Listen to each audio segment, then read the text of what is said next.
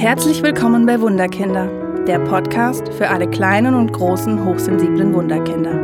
Hi, ich bin Julia Theresa Lump und zeige dir, wie du trotz der Hochsensibilität mehr Leichtigkeit in deinen Familienalltag bringst. Lass uns gemeinsam den Schatz entdecken, der in dir oder deinem hochsensiblen Wunderkind steckt. Hallo meine Lieben! Heute, wie versprochen, gibt's eine Folge zum Wutmonster. Was kannst du tun, wenn dein Kind an riesengroßen Wutanfällen leidet? Also immer wieder. Und du verstehst überhaupt nicht, warum dein Kind so, so wütend ist und so, so richtig vehement wütend ist und laut wird und explodiert. Du verstehst es einfach nicht. Und ich habe euch eine Übung mitgebracht, um das Wutmonster mal genauer anzuschauen. Es geht darum, wenn dein Kind so einen richtig fetten, dollen Wutanfall hat, dann ähm, beobachte es erstmal. Lass es so sein. Lass es seine Wut ausleben. Lass es sich fühlen. Lass es mit den Füßen stampfen. Lass es so richtig wütend sein. Und danach geht es dann drum, mit deinem Kind ins Gespräch zu gehen und zu sagen, du, sag mal, ich habe gespürt, dass du da ganz schön wütend warst. Was war denn da eigentlich los bei dir? Was, was hast du gefühlt und was hast du gedacht? Kannst du mir sagen, was dich so wütend gemacht hat? War es ich oder war es der Papa? War es das Geschwisterchen? Kannst du mir sagen, was dich so wütend gemacht hat? Und dann mit deinem Kind ins Gespräch zu kommen. Als zweiter Schritt wäre dann der Punkt zu sagen, ich habe in dir ein ganz großes Wutmonster gesehen ein riesengroßes Wutmonster. Das war fast größer als du. Weißt du, wie das heißt? Hast du einen Namen? Weißt du einen Namen von deinem Wutmonster? Und sag mir mal, ähm, welche Farbe hat denn dein Wutmonster? Ist es schwarz? Ist es grün? Hat es ein Fell oder Stacheln oder eine dicke, fette Warze auf der Nase? Und jetzt sag mir mal, wo wohnt denn dein Wutmonster eigentlich in dir? Wohnt es im Kopf, wohnt es im, im Bauchnabel oder in den, in den Fußsohlen, im kleinen Fußzeh? Wo schlupft denn dein Wutmonster immer rein? Und wo kommt es dann riesengroß wieder raus? Versuch dies spielerisch mit deinem Kind zu machen. Also, dass du immer wieder sagst, guck mal, wir, wir nehmen uns jetzt ein Blatt Papier und wir geben deinem Wutmonster zuerst mal einen Namen. Seid kreativ. Äh, lass dein Kind entscheiden. Es, es weiß am besten, ähm, wie sein Wutmonster heißt. Und dann malt dieses Wutmonster. Malt es in den, in den scheußlich schönsten Farben.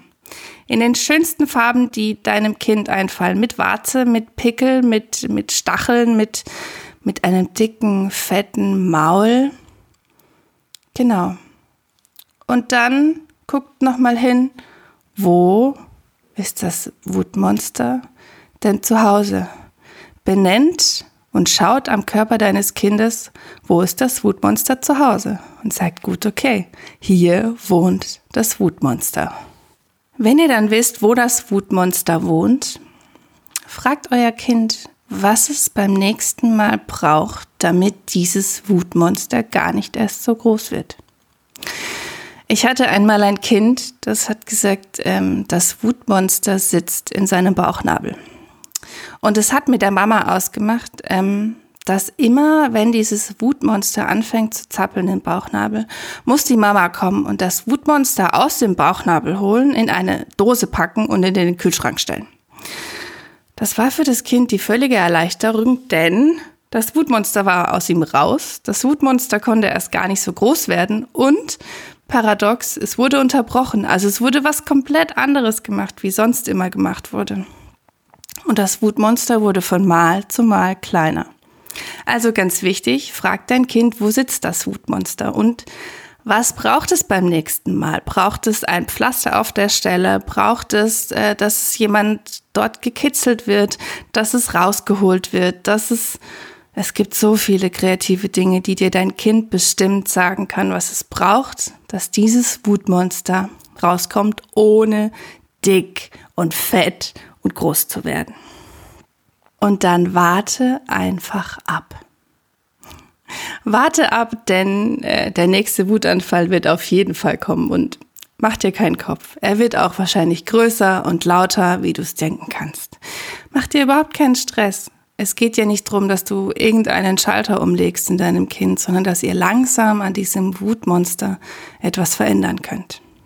Also, du wartest ab bis zum nächsten Wutanfall und du schaust ihn dir wieder so richtig an und schaust, dein Kind zappelt, dein Kind stampft, dein Kind ist wütend, dein Kind schreit.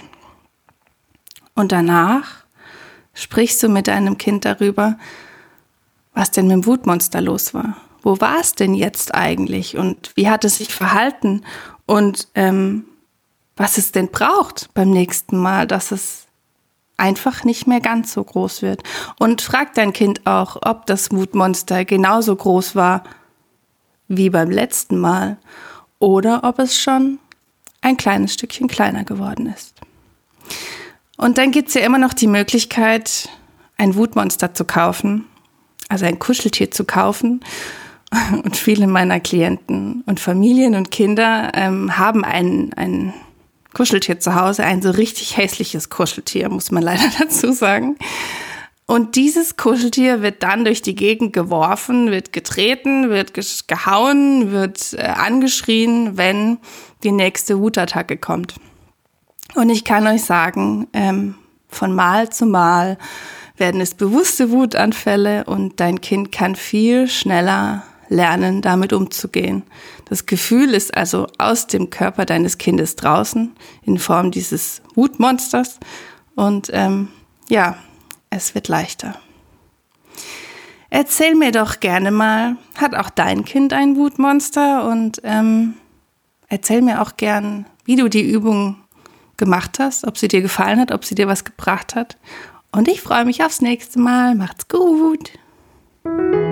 Hat dir der Podcast gefallen? Oder hast du Themenwünsche und Fragen zu deinem hochsensiblen Wunderkind? Dann schreibe mir gerne auf meine Homepage wunderkind-karlsruhe.de oder hinterlasse mir eine Nachricht auf Facebook und Instagram unter Wunderkind Karlsruhe. Ich freue mich sehr, dass du hier bist. Alles Liebe, deine Julia Theresa.